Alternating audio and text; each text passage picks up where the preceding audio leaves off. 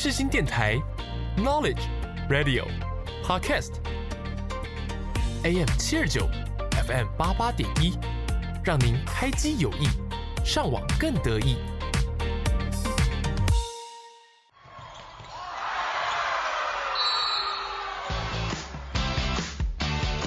想要了解运动员背后的故事吗？想要踏入热血沸腾的比赛竞技吗？突破极限，拓展新视野，让我们一起倒数三、二、一，Action！运动零距离，热血凝聚力，欢迎收听《运动新气象》。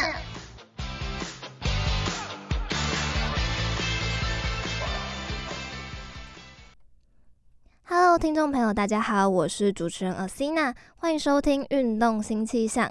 Tricking 极限武术近年开始逐渐席卷全世界，风靡全球的新型武道运动，混合空翻、踢技、转体等动作，极具挑战和技术。我们今天邀请到来宾王令廉教练，带你们进入极限武术 Tricking 的世界。Hello，大家好，我是令廉。那我玩 Tricking 这个运动已经有快要八年的时间了。那因为当初我喜欢跆拳道，然后喜欢空翻，所以我最后把它做一个结合。后来发现，哎、有一个运动就在做这样的事，就是 Tricking。那我也有到香港、日本、韩国还有美国等地方参加过活动跟比赛。那我玩这个的时间也算蛮长，也算是台湾比较少人到国外去参加这么多活动。所以我希望可以借由自己看到的一些画面或是动作分享回来给大家。对，那你近期有参加什么比赛吗？或是去国外呢？呃，近期的话，最近一次是今年四月，我有去美国。然后那个的话，因为国外其实比较多活动，它不是以比赛为主轴，它就是办一个聚会活动，可能一个周末，然后当地大家一起玩，或是一起聚会交流。对，它不一定是完全的比赛的形式这样。那因为近期因为疫情的关系，所以最近一次出国就是今年四月。嗯，所以会有很多世界级的 Tricker 到现场一起 for fun 这样玩。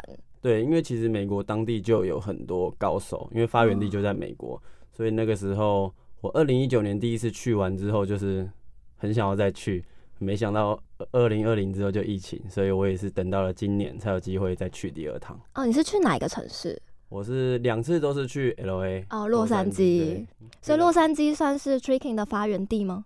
嗯、欸，不完全是洛杉矶，就是那个他们美国当地称就是那个海湾地区，然后有一间很很久很久的 Tricking 场馆在旧金山，它叫 Loop Kit，它是最早最早教 Tricking 的地方，一间 Tricking 的教室，因为在那之前大家都是自己玩，没有一个教学的地方跟系统。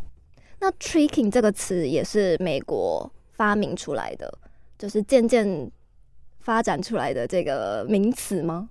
嗯、呃，应该算是，因为它毕竟 Tricking 的前身其实是 SMA，它是极限武术，其实完全就是翻译为极限武术，叫做 Extreme Martial Arts，就是 SMA。那后来它的那个比赛的形式就是有点搭配音乐，然后像美式的空手道那样子做一个套路的表演。到后来，大家单独把它一些华丽的招式的部分单独拉出来，然后只做这些动作。因为很多人会说招式或是动作叫 trick，对，T R I C K 嘛，所以后来变成衍生为 tricking 这个运动，变成只放招，它没有一定要打拳，一定要配音乐，变成各各自放自己喜欢的招，变成一个套路这样，就变成一个个人技术层面的展现，变不是一个格斗的这样的一个形式。对，它跟格斗其实。完全没有关系，很多人看到踢腿就觉得他好像要拿来打架，对对对，但其实完全没有关系，是拿来耍帅用是吗？对，几乎就是表演用的。呃哦，表演用的。好，那 Tricking 给我的感觉就是动作的连贯性，还有视觉震撼嘛，慢慢已经脱离了武打的概念嘛。呃，他其实最一开始在 SMA 的展现方式的时候，其实就已经不是。对打的那种方式，像什么 MMA 啊，或是泰拳那种，它没有跟人的接触，它只是一个动作的展现。例如说，虽然它有踢跟拳的动作，但它只是一个画面的展现，空打或是空踢。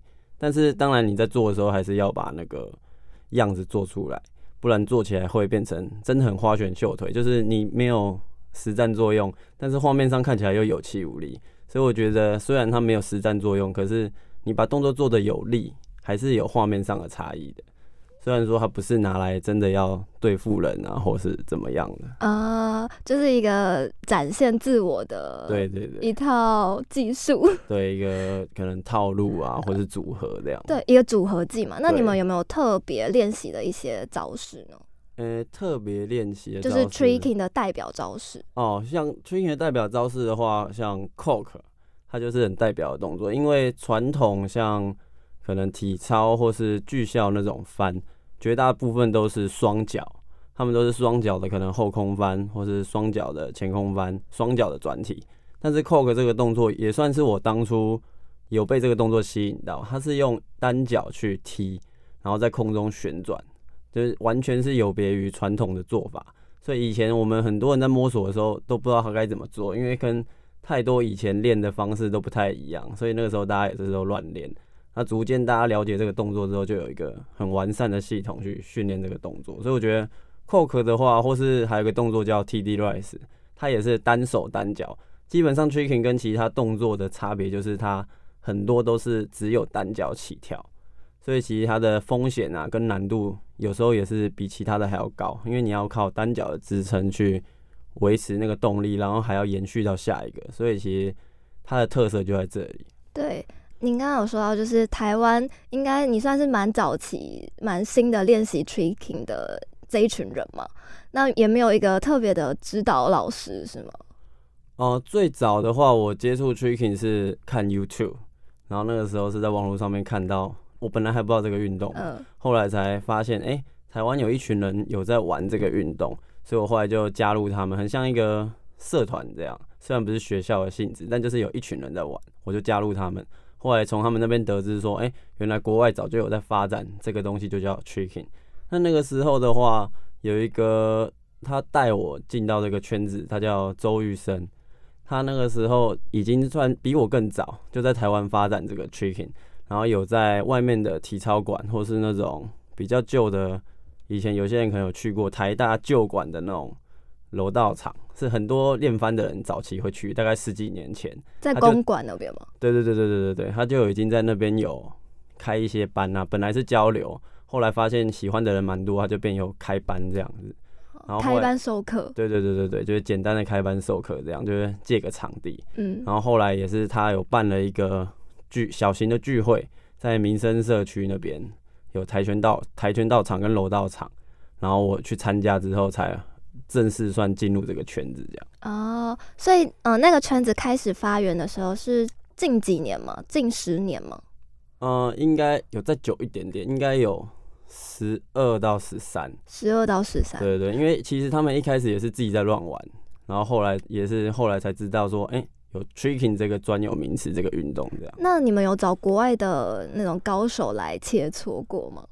哦，有最早的话，因为我们的人脉还没那么广，我们最早最早有请过香港的朋友。嗯，那那个时候其实香港比我们更早，虽然说香港的地域小，然后场地其实早期没有我们好。对，他们练习的时候其实蛮辛苦，都在很难想象在壁球场，在壁球场然后铺软垫练习，因为我们早期交流还蛮多的。然后可是他们虽然在那样的场地，但练的也不差，其实程度是 OK 的。然后他们就好像在一三年、一四年的时候，第一波来过台湾，然后跟他们，我刚刚说的那个周玉生他们有接触过。那个时候我还没开始练，是有听他们说，或是看到照片、影片这样。然后后来他们也有持续来，所以后期我也有接触到他们，有跟他们一些讨教啊、交流这样子。嗯，那有学到蛮多东西的吗？有，因为那个时候的我才刚进去，对很多连名称都不知道，就只是哎、欸，这个动作很帅。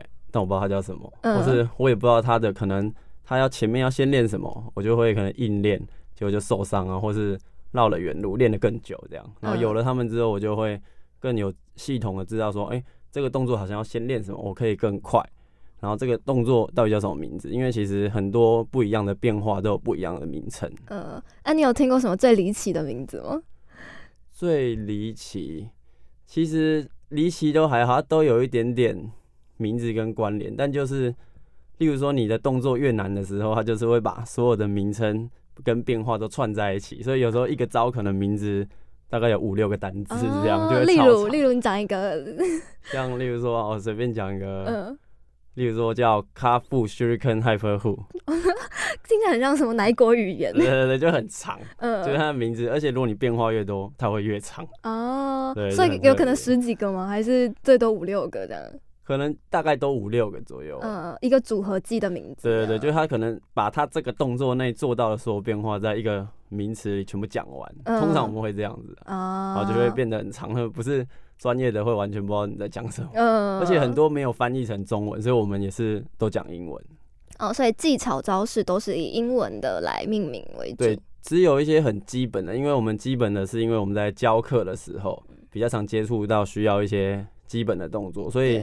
比较简单的啊，都还是会有一些中文，那我们比较好去交流。不然有的小朋友你可能讲他也听不懂啊，所以就会有一些简单的翻译。但是比较高阶的技巧的话，就没有特别一直去翻译这样子。嗯，我觉得讲起英文来讲，感觉也比较高级了。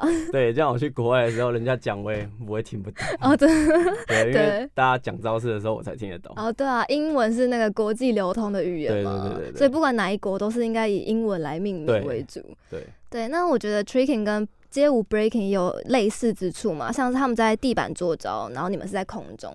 那你觉得有什么是呃相似或相异的点吗？呃，breaking 的话，当然它的难度的动作也是很多，但就像刚刚说的，它是在地板比较多。那我们 tricking 就是几乎都是在空中翻。我们在地上的时候，就是为了飞起来。就例如说我打了一个侧翻，是为了飞得更高，所以我们在地板的时间都是为了要飞起来。所以 tricking 的话，它其实里面也有很多 breaking 的小小的元素，会在里面可能做一个融合。因为 tricking 它是一个很广泛的内容，有些可能以前是 B boy，他也会练 tricking，他可能用 tricking 来丰富他的 breaking，或是说有一些 tricker 他以前练 breaking 的，他就会把他以前练会的一些招，然后串在他的组合技里面，可能就会跟人家不一样。例如说，哎、欸，我对手没做过 breaking 的动作，那我就可以。有一些不同的变化，有别于他，那就有机会赢这样子。啊、呃，就像很多人会把像卡布耶拉或是一些嗯、呃、武术的其他概念融合进来，让别人觉得说你会新的招，那其实是 呃别的融合一起的这样感觉。这也是他的个人特色。像例如说我是跆拳道出身，那我可能我的踢就会比较突出一点。嗯，那如果他是 breaking 的话，可能他的。地板 对他的地板技就会比我厉害一点，这样、哦。所以每个人的就是衍生出来的招式都会些微的不一样。对，哦，所以你认识的 trick 里面有结合什么样不一样的运动吗？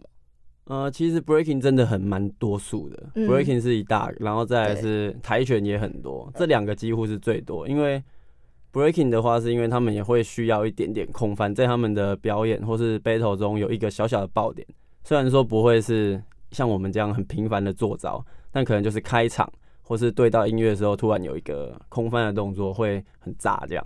那再来就是跆拳道，因为 tricking 有一个元素是踢，对，所以跆拳道的人去接触的话，他在踢的部分会比较容易上手。这两个算是我觉得最大的。那当然，其他如果有跳一般街舞的或是什么现代舞的，他可以做出比较柔软的 tricking 套路，其实也是很漂亮。就它不一定是很硬的。一定要做空翻或是那种很难的招，它可能是利用身体的柔软度，然后搭配一些不会太难的动作，可是画面是很漂亮的。那你的筋是不是很开？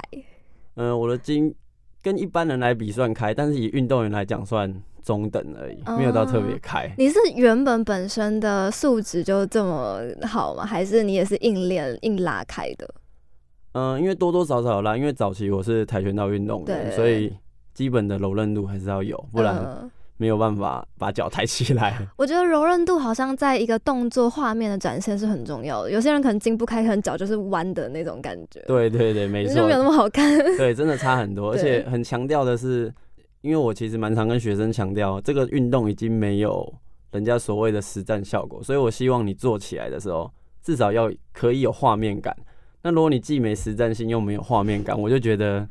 会有点可惜，你这样会让人家不知道你这个到底是什么。呃，就既不是实战，然后也不能拿来当可能表演。对，对，就会我觉得就会变有点四不像这样。对，那嗯、呃，和体操相比的话，是不是轴度会有点不一样？哦，对，因为体操它是一个规范比较严谨的运动，毕竟它已经是正式亚奥运项目，所以它的评分或是什么都是有一个很完整的规范。例如说，你的起跳角度，就是你的脚尖一定是朝向前面去计算你空中在旋转的圈数。再来就是你的空翻的角度有没有到，一定是几乎是头下脚上，不会是有，因为 tricking 很多动作是斜四十五度，就是你的脚比头高，可是又没有到完全的头下脚上这样子，所以它的其实角度计算算是差的，硬要说我觉得其实差蛮多的啦，几乎是完全不一样的计算方式。然后体操也有一个最难最难的地方，就是他们都要求要完美落地。哦，对对，那其实完美落地这件事情在 tricking 是完全可以说是完全没有了。我们我们的标准是，只要你脚底以外的地方没有碰到，都会算成功。就跳两下也是 OK 的这样。对，就是例如说，我今天做了一个很难的动作，结束的时候我膝盖差三公分要碰到地板，可是没碰到，我只有脚脚掌碰到。嗯，通常我们就会算他成功啊。但如果他站得很高，但是他在结束可能一秒以内，他手摸了一下地板，就算失败。嗯，对，所以我们的大标准就是脚底以外的地方不能碰到啊。如果你脚被碰到，可能也不算。对，就是这个部分我们倒是蛮严格的。呃，就规范没有体操那么严谨，但是也有一些他自己的规范了。对对对对对。就像我看到体操，就是他翻的时候，你到那个杆子上面，你一定要双手起来，然后脚一定要站在那个杆子上，你完全可能不能弯啊。然后不能有踮脚啊，这些好像规范都蛮严谨的。对，还有像压脚背，对对对，他们的规范就是非常非常的多。对，而且是已经都明明目就是有对有有条例出来，对，有列出来很多小细节的部分，扣分也扣的蛮重，对，都会被扣分，因为它就是一个评分，所以会变成。你去练的时候就一定要注意到这个部分。嗯，就像以托马斯而言嘛，breaking 就蛮 free 的、嗯、啊。在体操而言的话，就一定要做的很完美这样子。但我觉得说到这个部分的话，就是因为体操它就是你在翻的时候，像地板，以地板来讲，因为地板跟 tricking 是最像，有空翻的部分。那因为他们在做一套地板的动作跟套路的时候，他们其实几乎都是以翻为主，但中间会有一些慢举啊那些。必要的项目，但是因为 tricking 来讲，它除了要翻，它最大的差异就是它要踢，所以有一些动作，其实你在 tricking 你如果做的太过于垂直，其实是没有办法出脚的，因为我们在踢的动作很多是横向的，但你如果 tricking 走的太纵向的话，例如说旋踢或是后旋这些动作，你会完全踢不出来，嗯，所以 tricking 才会很多翻都是斜斜的。因为你可以转，就是虽然说没有到很标准，以体操的标准来说，可是我们在做一些变化动作的时候是比较方便、比较好做的。哦，对于我们的连技是很有帮助的。嗯，就是侧边落地，然后再接一个踢这样子。对对对对对。那下一个单元极限大哉问，带你们进入王令莲的 tricking 之路。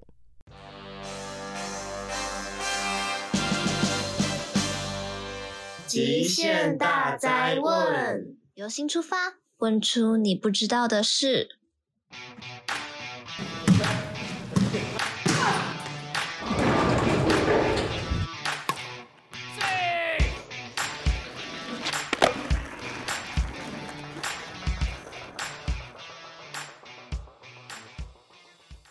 那你最练习 tricking 是什么原因呢？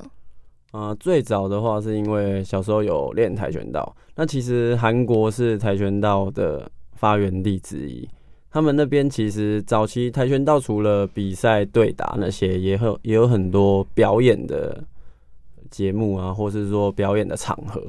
所以那个时候很早很早期，大概我小时候国小的时候，就有看过有人把跆拳道加入空翻，他们去踢木板，就是大家很常见的踢木板，然后他们可能用后空翻去踢。其实从那个时候我就。有想要开始练这个东西，虽然虽然我那个时候还小，而且也没有那个场地跟环境，但就是这件事情一直放在我心里面。然后直到我高中的时候，有一个，因为我高中的时候有一个学长，他会后空翻，虽然说他会不会教我不确定，但是因为我那时候真的太想学了，我就扒着他，就说可不可以教我。虽然说可能方式正不正确不知道，反正就是硬要他教我。后来还真的让我们有练出稍微有练出一个形状了，算是从这开始渐渐的踏入那个想要练空翻这件事情。然后最后就是到二零一五年的时候，我正式认识了一群练 tricking 的人，然后发现说，哎、欸，原来我喜欢的这个类型的东西，它是有名字的，就是 tricking，所以我就想要深入的了解它。然后了解的时候，发现就是比我想象的更多元、更好玩。所以就一头栽下去了，这样你就一一去不复返了。对对对对，一练就练到现在。就是跆拳道已经放一边，现在已经变 tricking 了。对，因为跆拳道这几年来变化也很大，所以已经不是我原本喜欢的那个样子，所以我就好好的练 tricking。你觉得以跆拳道跟 tricking 而言，你觉得最大的不同是在什么地方？呃，几个不同就是，毕竟跆拳道它还是有对练的部分，它的一些动作还是会有攻击的层面。当然，后来慢慢发展的品势跟现在的 tricking 其实蛮类似的，都是以表演的形式为主。那最大最大的差别还是 tricking 里面的，除了有踢，它还是有很多翻跟一些不一定是踢腿类的变化，可能是弯你的腰啊，或者是什么的，就不一定是脚的部分。可是像现在的自由品势来讲，它的那些动作或难度都还是建立在踢的部分，所以他们的变化只有踢。就相对于 tricking 来说，变化性再少一些些。虽然说也很难，但是画面上跟观感上跟变化就再少一点。嗯，应该是空翻的原因，所以特别爱上 tricking。对对对对对，然后再加上我的踢也算算擅长，所以我加入我当初进入的时候，至少在踢的部分我已经有一定的基础，所以我只要好好的练。翻的部分就好，就已经有一定的基础了。慢慢练，其实 tricking 已经变成你的一个就是必经之路了。对对对，已经一定要走了。先练先练过了。对 对，那我们节目其实还有介绍很多武术的种类嘛。那细分来讲的话，有跆拳道、空手道、自由搏击或散打等等。那你觉得极限武术有融合哪些运动？然后可以介绍这几个呃武术的差别吗？Tricking 里面很多人会提到跆拳道，比较少提到其他，例如说空手道啊或泰拳那些的。的原因是因为在这些运动里面，其实几乎只有跆拳道，它的比赛跟它的展现方式是大概脚啦，大概占了八成。其他运动其实几乎都是手脚并用，或是说几乎不出腿的，可能有地板技、擒技或是拳击，拳击也是不会出脚的。除非你是踢拳道或是自由搏击那种，但是在跆拳的世界里，就是腿的动作非常多。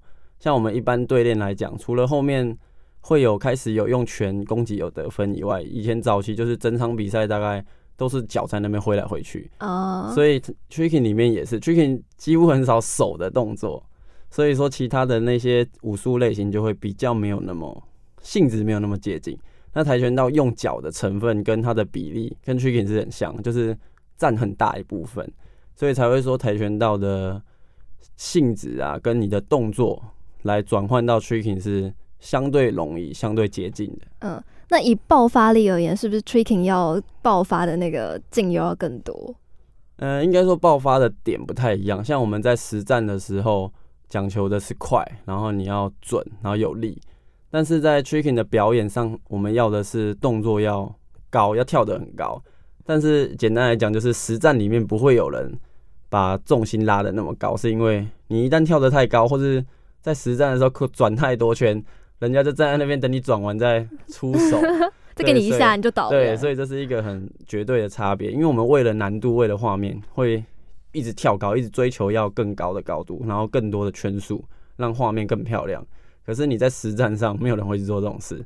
可能我只要够厉害，我一脚就可以把你击倒，我不需要在那边花很花俏的转很多圈。呃、对，这可能是最大的差别。Tricking 基本衔接动作，还有进阶衔动作叫 Scoot，还有另一个叫 TD Race 吗？嗯，Rise。Rise。对，那你可以简单介绍这两个动作吗？嗯，这两个动作如果要来讲的话，它类似于侧翻这个动作，它是一个拿来借力的，就是它本身。单做这个动作其实没有什么作用，作用性不大。这两个动作的目的都是为了有更大的动力去接下一个动作。那 Scoot 来讲，它是一个比较入门款的，基本上你只要有接触 Tricking，可能两到三个月都可能会接触到。它是一个非常进阶也很容易入手的衔接动作跟借力的动作。那它就是一只手撑在地上，用一个跪姿的方式，然后跳过去。那后面那个 TD Rise 的话，它就算是一样是借力动作，但它比较进阶。进阶的原因是因为它需要让你的身体是有上下颠倒的，所以不是说跪姿啊，或是简单的跳，你还要先克服可以让身体是头下脚上，然后还要有转身。因为这个动作乍看之下，很多人会觉得它像后手翻，对，因为它会有一个翻身躺下的动作，而且它只有单手，所以如果你的支撑能力不够的话，也很难去做到这个动作。但是你做得到的话，这个动作可以给你的动力可能比 squat 还要大，因为像全世界可以转到四圈的或是很难的动作的人，几乎都是用 TD Rise 来衔接，因为它的动力相对大非常多。哦，所以他们这两个还是会有呃些微差别的。对，其实它的差别就是让摆脚，因为 tricking 很多单脚的摆荡的动作，对，那 TD Rise 的摆荡会几乎是绕一整圈，所以它的摆荡幅度更大。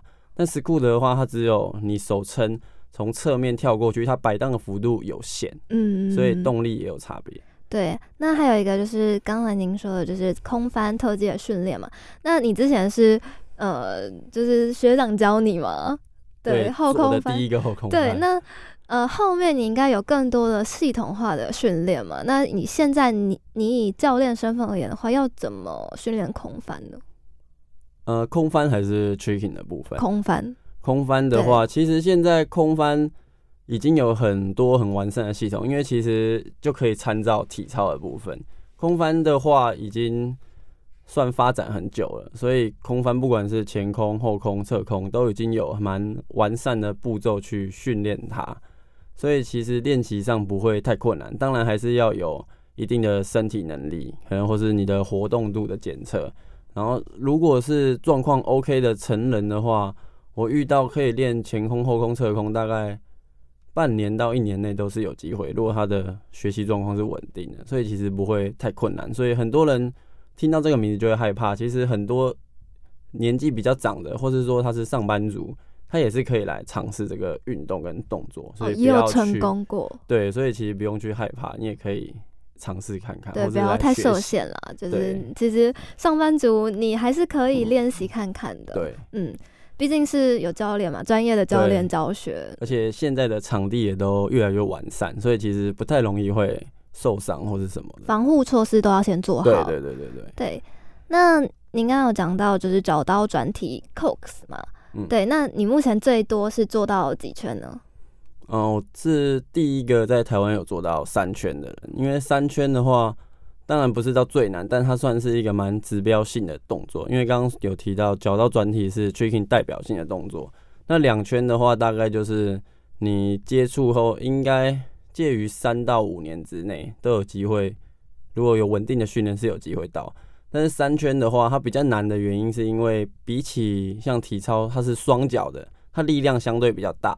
再加上它可以给的高度跟空间，比起单脚是差很多的，所以你要在单脚的力量之下，而且它的转轴距离有限，你要转到三圈甚至更多，其实是难于双脚的，它的难度是更高的。哦，那以全世界而言，能做到四圈的，是不是少之又少？啊，据我所知，现在统计下应该精确我有点忘了，大概十五个以内而已。嗯，对。那你刚刚有说到，就是在日本有。很小的小朋友成功过，而且在比赛中吗？哦，对，我二零一九年的时候有去过日本，然后那个时候有在现场看到他们的 tricking 比赛。那最后的时候有一场冠亚军赛是五战三胜，他的其实体力消耗已经非常的多了。结果有一位后来拿冠军的小朋友，他在决胜局两边二比二的情况下，他出了在比赛场上出了脚刀转体四圈。那这个动作其实他在场外成功过，而且别人也成功过。可是他是第一位在比赛的情况下，那个高压，而且又五战三胜，你一路从十六强比到冠亚军，他仍然做出了这样的动作，然后成功了，全场都是惊呆了，大家都讲说 哇，怎么会成功的了？就是没有想到这件事情会发生在比赛场上。嗯，那他的对手呢？他的对手是不是？对手也是傻眼，对，对手完全就是。不知道该说什么，是哪一国人呢？他的对手两位都是日本人，他两个都是日本人，对，两个都是日本人。其实两个都非常的厉害。其实对手当那个也是出了很难的一个套路，他是做一整套的，但因为他后面有小小的失误，所以可能就是那个失误让他愿意去尝试这个动作。因为如果他一套完整的套路有难度，然后又成功的话，我觉得他不一定会轻易尝试这样的动作。对，那他叫什么名字啊？他叫做 Shosei，他现在应该才十七十八岁，十七十八岁。嗯嗯，对，那有兴趣的听众朋友可以上上网搜寻。他有 IG 吗？嗯，他的名字就是 S S H O S E I Shosei，其实很好查得到，因为他的粉丝非常多哦，非常有名。对，他 Tricking 圈是几乎大家都知道的人哦，他是一个 Tricking 界的对，因为他有知名人物了。他已经在 Tricking 的世界赛拿过三次的冠军，三连霸，就是他在这个地位是。非常高的，而且是没有人，暂时没有人可以突破。嗯，那日本日本的呃 Tricking 界是不是特别的有名呢？Tricking 在日本的话，大概近六七年大崛起，就是早期 Tricking 在日本其实没有那么盛行。那后来的话，他们的体操馆啊，可能比较多，或是说本来他们从小的一些体操基础，对对于空翻这件事情是比较有提早接触的。而且日本大家也知道。体操其实非常的厉害，对对，所以他们的这个练习翻啊，或是练习空翻的那个文化跟程度，还有可以教学的人其实不少。他们就是可能从这个管道慢慢的切入到 tricking 的部分，因为也有看到一些日本 trick，他以前是体操选手，然后后来就是转型成 trick 这样，嗯、对，这也是有看到的。所以他们的那个发展，还有场地其实也是蛮重要，就是他们很多可以训练的场地，而且都很大。那其实这个会影响到，就是你有地方可以训练，因为早期在台湾的时候，就算我很想练，可能也没有地方，所以我没有地方，没有时间去好好的训练，或是说没有那么安全的场地，想要做比较难的动作也会受限。像他们的场地我都看过，都是非常完整的海绵池、体操馆都是非常完善，所以可以让你很放心的、很安心的去练一些可能比较难的东西。再加上他们前期的文化有那个难度有出来之后，后面的传承又更快，后面的新一代出来又更强，而且时间花的比他们第一代还要少。哦，对，那以呃 tricking 的场地而言的话，是需要什么设备来完善呢？呃，其实最早期我们都可能简单的立波垫或是柔道场那种榻榻米就在练了。哦。那现在的话，大家标准都越来越高，就是你的场馆可能有气垫，或是说我们自己有做一个。弹性地板就是其实跟体操就是几乎一样，弹簧，然后木板软垫这样子，就标准已经是越来越高了。那跆拳道的场场地是适合的吗？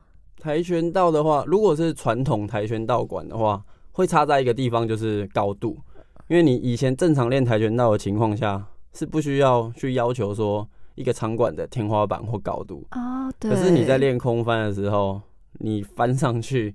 天花板再差也可能要 三米五到四米，对，我们有算过，这个距离是比较安全的。而且如果你要用假设假设像气垫或是弹板这种工具的话，会飞得更高，所以你要把这个高度也考量进去。所以你们会用弹板自己弹起来，然后再一个空翻下来。就是。摔的时候会比较安全，然后你在做动作的时候也会比较有力，这样子啊，所以会借助很多外力来帮助你们做空翻这个动作。对，我们比赛的时候也是几乎都在这种场地，就是越越到后面了，早期的时候都是立波垫或什么卷垫啊，拉拉队那种卷垫铺了就就开始比，那、嗯、后面这些器材相对完善之后，就是都会以这些器材为主。嗯，那你有算过你最高翻的那个几米吗？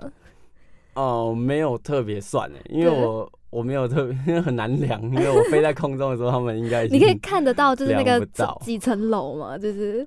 顶多如果我把脚延伸出去的话，两层楼，制高点应该有一层楼半。哦，一层楼半，差不多快两层楼了，再有弹性的部分，就是在空中是可以翻几圈的。空中的话有转周速跟圈速，圈速就是左右的左右的旋转可以到三。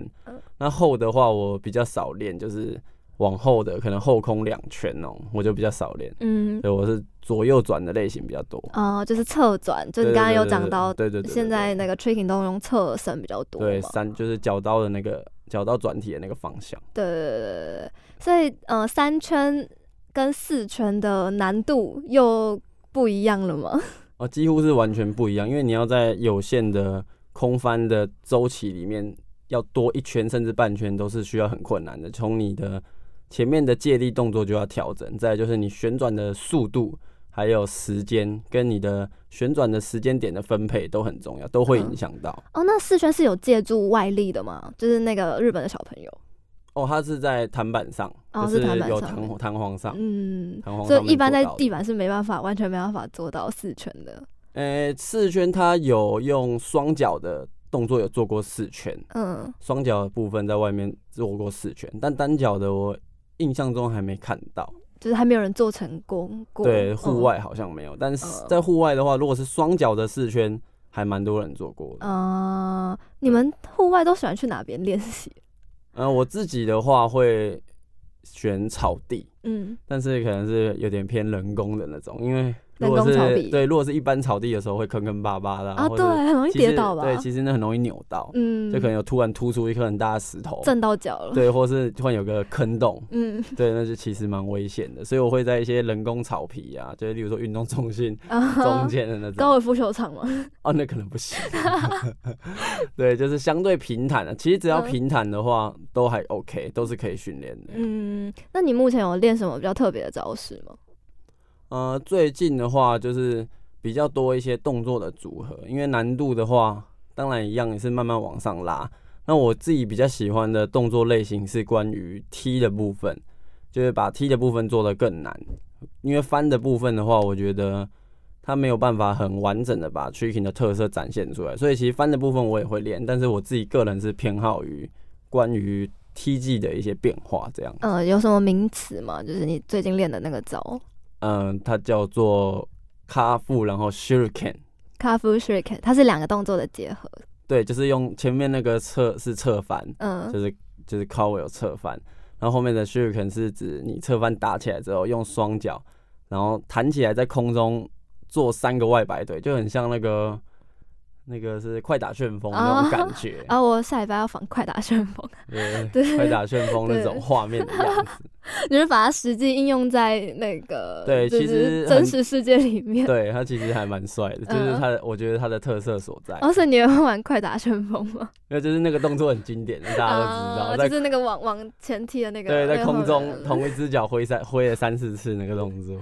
现在已经变成一个非非常知名的一个招式了，大家都喜欢把它拿来当实实战来做嘛。对，他实战可能没有办法，但其实做的好看的话，画面是有的，就是真的跟。电动几乎一样啊，uh, 真的可以跟电动做到几乎一样的动作。嗯，啊，你有影片是做这个的吗？呃，我有站姿的，就是空翻的我还没成功，但是有那个站姿的踢是 OK 的。嗯，到时候再传给我，我到时候再再发发到那个 线动里。对，那呃，tricking 近年就大量被运用在表演里面嘛，那有哪些元素是可以增添舞台的效果吗？呃，tricking 里面的话，像。很多刚刚说到的当代舞的部分，因为 tricking 的，如果单就 tricking 来说，它其实很容易一下就会结束。就例如说，我一个难度的 combo，因为如果你是在户外，基本上它没有弹性的力量，会相对耗体力。对。再加上它的动作，可能我做的快一点，或是说套路紧凑一点的话，可能三到五秒就会结束。哦。那一个表演里面，你不可能只有三秒或五秒，所以就会搭配，例如说刚刚前面提到极限武术的拳。拳的部分去把画面做更多的展现，或是搭配音乐。再就是可能 breaking 的部分，如果你是舞者的话，你可以在翻完的时候，或是翻之前，会有一些跳舞的部分可以去做一个衔接。嗯，那甚至现在更多的是很多那种像当代舞那种柔软的感觉的画面感的也很多，因为你可以做那个画面，然后在爆点的时候做一个翻的动作，不管是。可能他们会比较多是软翻类，软翻类就是指用腰的部分，他们不是在空中，可能都是用手，但是因为他们的腰或是背其他地方很柔软，所以可以用那个腰的力量去带，所以让画面会更有延展性。嗯，对。那音乐的类型都会选择用哪一哪一个风格的呢？呃，如果前面提到的两个，例如说打拳跟 breaking 那种比较快节奏的，它可以是同一个类型的，可以是几乎是一起表演的。那如果是比较像刚刚说的现代舞那种类型的话，它就会是独立的另外一种方式，因为它的音乐需要相对柔软一点，对对对，就是慢节奏的音乐啊。所以你们也会跟着现代舞一起就是去练习吗？对，因为我们我现在待的教室就有一些人，他是做这个方面的 tricking 发展，就是他的。他以前是学现代舞的或当代舞的，然后他也会翻软翻，他就可以把这个做成一个画面这样。嗯，所以他在表演 tricking 的时候，是不是就是跟你们这种硬 硬核型的会比较不一样？对，那我觉得 tricking 有趣的就是在这，它可以有很多的变化跟发展，就不一定只是要很硬的样子，也可以是很柔软的样子。嗯，那你觉得以你们两种不一样的风格展现起来的视觉效果，是不是也挺不一样的？哦、呃，完全不一样。一个不得不说慢的那个，的确看起来就会给人一种很舒服的样子。嗯，但是你在做那些很难，就是会可能很亢奋或是很兴奋那种。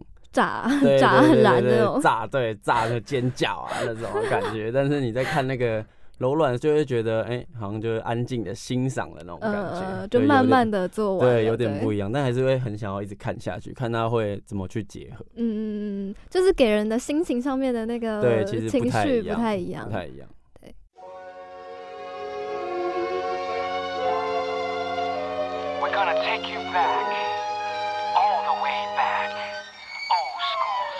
嘿，大家好，我是陶喆。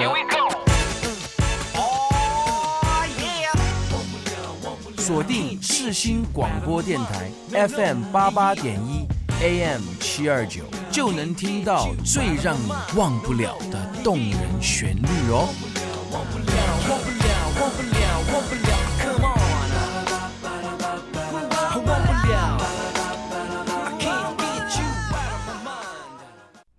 嗯、那呃，目前有从事教学的工作嘛？那新手练习时有什么注意事项呢？嗯、呃，我觉得现在新手在练的时候，因为已经有发展一段时间了，所以可以训练的动作或是入门的步骤啊，都很重要。不要有跳接的动作。像我教学最怕遇到的是急性子的学生，嗯，因为我其实已经练了很久，所以大概知道说哪些动作。你先练什么，或是先会什么东西，其实对你的下一个动作或者你目标的动作是很有帮助的，而且可以稳固你的基本实力。你去练下一个动作的时候，才不会那么容易受伤。因为我都会跟学生说，像练基本功这种东西，就很像在堆积木一样。对，你把你的底层叠稳的话，才有机会盖得更高。那如果今天你的肌力很好，或是你稍微有一点天赋，你就急着要往上冲，那就跟。你叠一根骨牌往上叠，一开始好像可以叠得很高，你大概叠到第四根会发现，因为下面只有一根，所以你一下就会倒了。那那个倒了就是所谓的可能受伤，或是说你可能撞墙，你发现哎、欸，怎么我动作一直上不去？那就是骨牌倒了，因为你基本功太不扎实，你太急着想要直接到达你想要的位置。但其实到头来，如果你练完之后，你会发现你没有把那些东西练好，他最后还是会回头找你，所以你还是得回去练。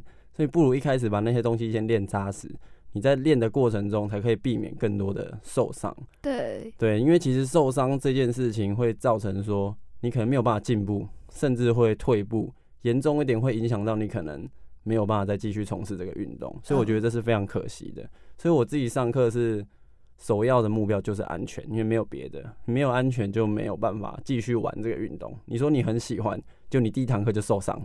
那我想要再教你更多也没有办法。对，就是要循序渐进啊，就是 tricking 没有速成的那种概念。对，对，而且毕竟它又有一点是偏，如果你要练到后面，它有一点极限运动，它有一些动作是存在一定的危险性，所以你没有一定的扎实基本功或是一些身体能力的话，你就随便的挑战它，其实受伤率是可能会非常高。对，我觉得身体素质也是蛮重要的一部分吧，就是练这个运动来讲的话，嗯，应该说各式各样的运动都是啊。你有一个良好的身体条件，不管是柔韧性还是基本的肌力，都一定会有帮助。当然，你想要挑战到更高的巅峰，就是要有更好的身体能力，不管是肌力或是适当的重量训练，都是有帮助的。哦，所以你平常也会去重训吗？对，一定那些都是维持你身体基本的能力，或是说爆发。再就是更多是保护，因为例如说我们很常用到的脚踝，还有膝盖这些蹲啊、跳啊、刹车的动作，如果你没有一定的肌力的话，你可能不一定会让你跳得更高，但至少你在稍微有点角度不对的时候，你的肌力 OK，它是可以拉回来的。嗯。但如果你肌力不够的话，你可能。会非常容易随便就翻船，oh. 或是你随便你的膝盖就抵不住，就会扭伤，就会受伤，韧带会拉伤。对，对，所以其实肌肉的力量也是保护你的关节稳定性很重要的一件事情。对，那从小学习的肌肉记忆应该会越深刻嘛？那会提升往后学习动作的成功率吗？嗯、呃，其实从小开始练的话，就是你可以更好的去了解那个动作，而且通常小朋友的话，柔韧性都不会太差，所以很多动作做起来也不需要花太多的步骤去绕那个原路，因为很多成年人可能没有运动习惯。他很多柔韧性就需要花一段时间去补强。Uh. 那小朋友的话，而且他们体型也比较小，我们在帮他做一些动作的保护上也相对安全，所以他在操作一些可能稍微对他来说挑战性的动作也不需要害怕，因为几乎是可以把他整个抱起来的那种，所以我们是可以让他很完整的去尝试一个新的动作。再加上小朋友可能体力也比较好，充精力比较充沛。有时候反复的操作动作，让他更熟练，也会有帮助。嗯、呃，越小学习的那个精力，应该可以持久的越，越长。对，而且小朋友如果他自己有兴趣的话，他会比你还要想练。可能我们已经想要休息，对，但他就是会追着你一直练，或者说他自己会在旁边练习。其实还蛮常看到，如果他是真的是有兴趣，嗯，很热情了，对，他会非常的主动去练习。这样。对对对，那你目前教的最小的小朋友是几岁的？呃，最小的话，呃，不太一样的是有小的有幼儿体操那种，那那种比较像是陪伴吧，嗯，对，陪着他玩啊，或是肢体开发那样。那如果真的要有训练的部分，应该是可能小一或大班这样，嗯，就已经是正式进入训练的部分，就是练动作、练基本功，然后练难度，不是只是翻滚这样子，嗯，大概就是。大班小一这样。对，那你目前看到真的有练成像 tricking 的一些招式的，呃，小学是办得到的吗？啊，其实是办得到，因为虽然很多人会觉得说小朋友肌力好像不足，对，但有一件事情是小朋友的体重也很轻，嗯，所以他当然不需要我们可能六七十公斤的那种肌力。他体重如果才二十，那他需要的肌力就是只要能负荷他二十公斤的体重就好了。嗯，所以其实大家也不用太过担心，他们还是很多动作是做得到的。对，像 breaking 也很多小朋友，像最近台湾有一个很有名的叫娜娜，她也是有在我们教室练过空翻，练一些动作。那他年纪也很小，他能做到的很多甚至是大人做不到的。嗯，所以我觉得激励这个部分是。不是太大的问题，当然小朋友可能身体还没有完全健全，也许他长大会更强，但至少他现在就已经能做到很多是成年人做不到的，所以我觉得激励真的不是小朋友跟大人最大的落差。对，小朋友是有无限可能的。对 对，那有可能会造成什么运动伤害吗？呃，tricking 的动作因为太多单脚的东西，所以如果你的刚刚说的肌肉力量不够，或是你的活动度不够的话，单脚很常在落地的时候，像我自己的话，就曾经有右脚的脚踝有很严重的翻船，大概有到中度的撕裂伤，就是可能修了将近半年。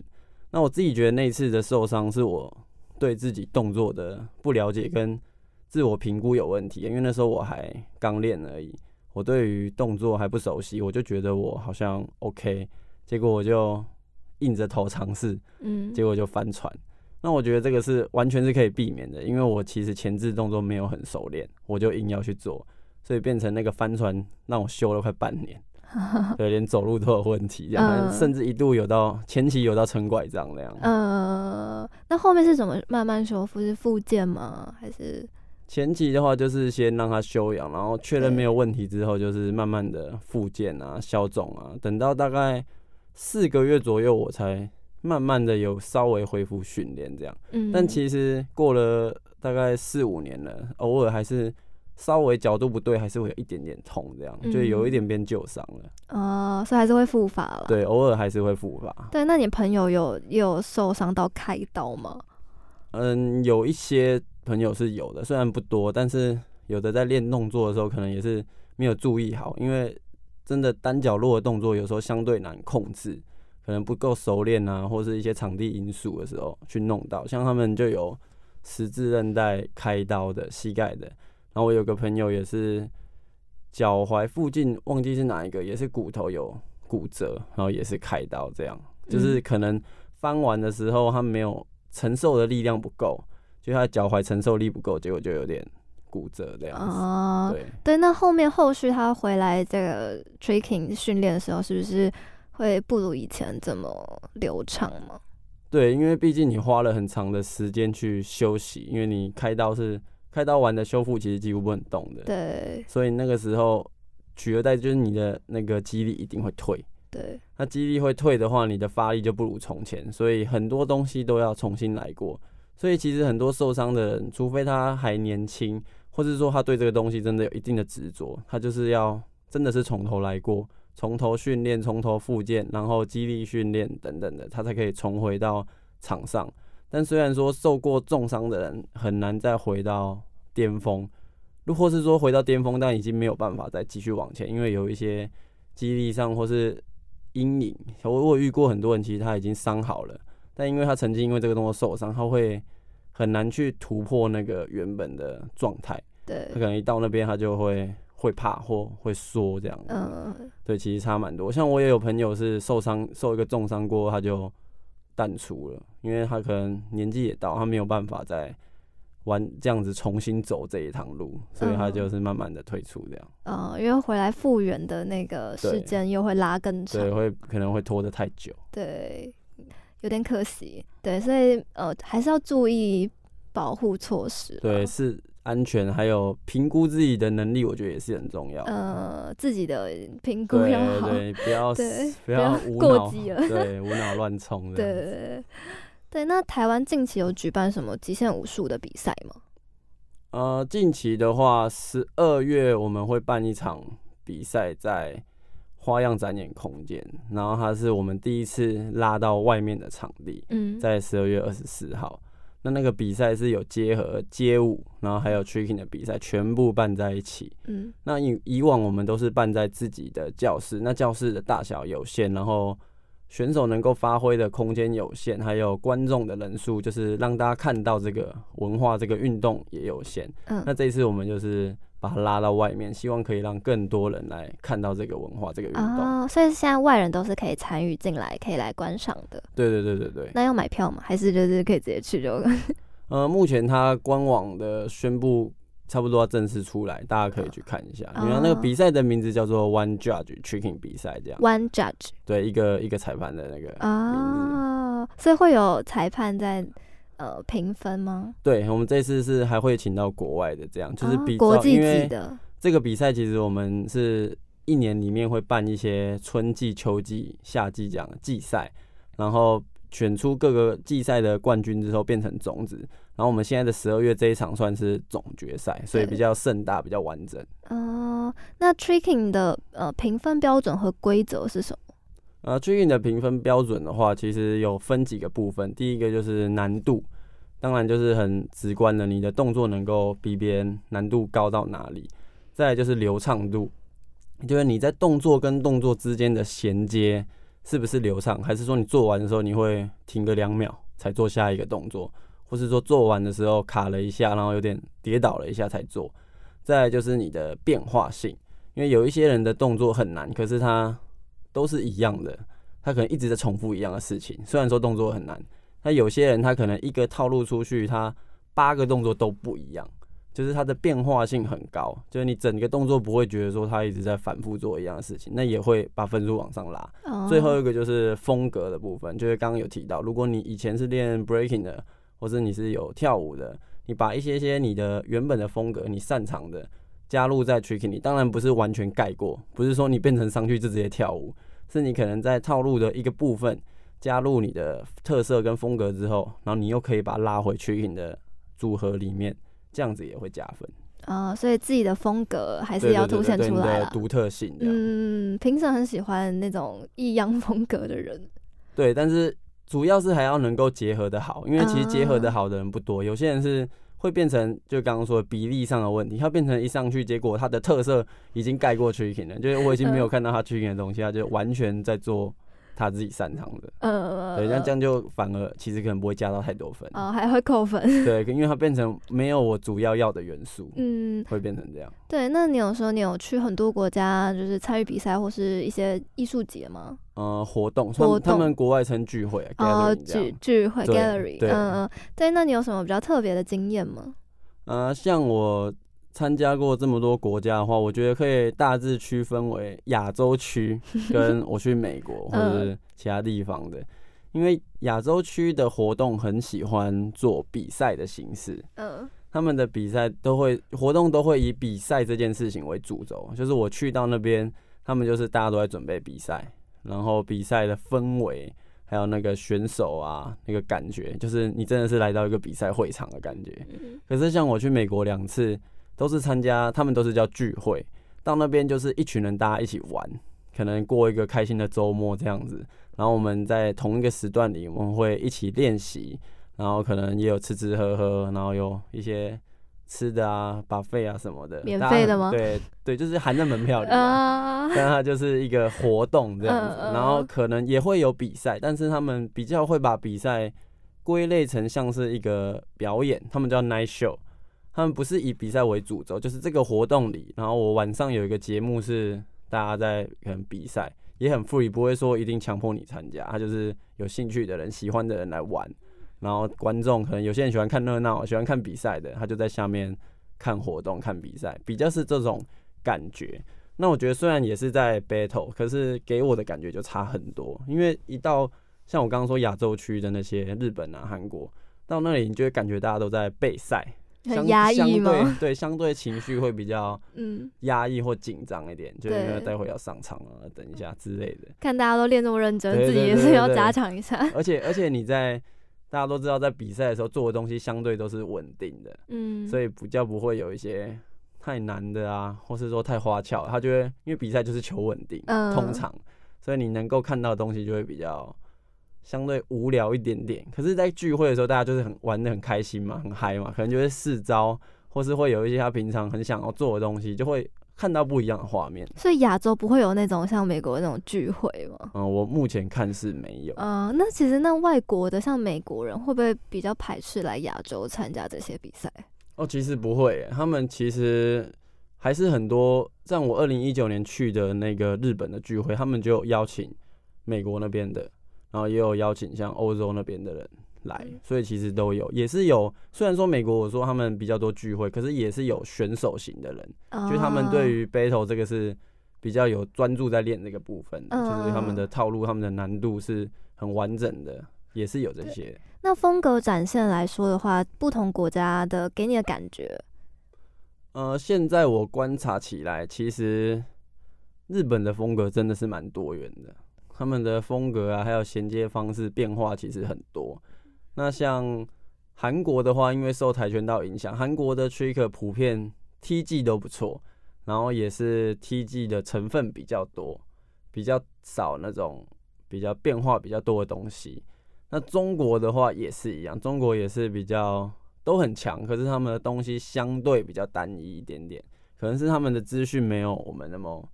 流通，可能他们能看到的不多。嗯，当然也是有一些，他们有一些是有出国过的，因为我们中国也有在世界的比赛拿过团体冠军。嗯，所以他们有部分的人其实是有在国外看过的，所以那些人可能带回去的东西就比较多元。不然有一些，如果他是一直都在中国训练的，就会相对单一一点。哦，对。那现在 Tricking 会结合街舞一起办比赛吗？像你刚才说台湾，那国外也会这样吗？呃、欸，国外的话，我记得是好像也有在欧洲，他们就是比较像刚刚说的，可能艺术节，就是各个活动办在一起这样，就是各种类型的活动。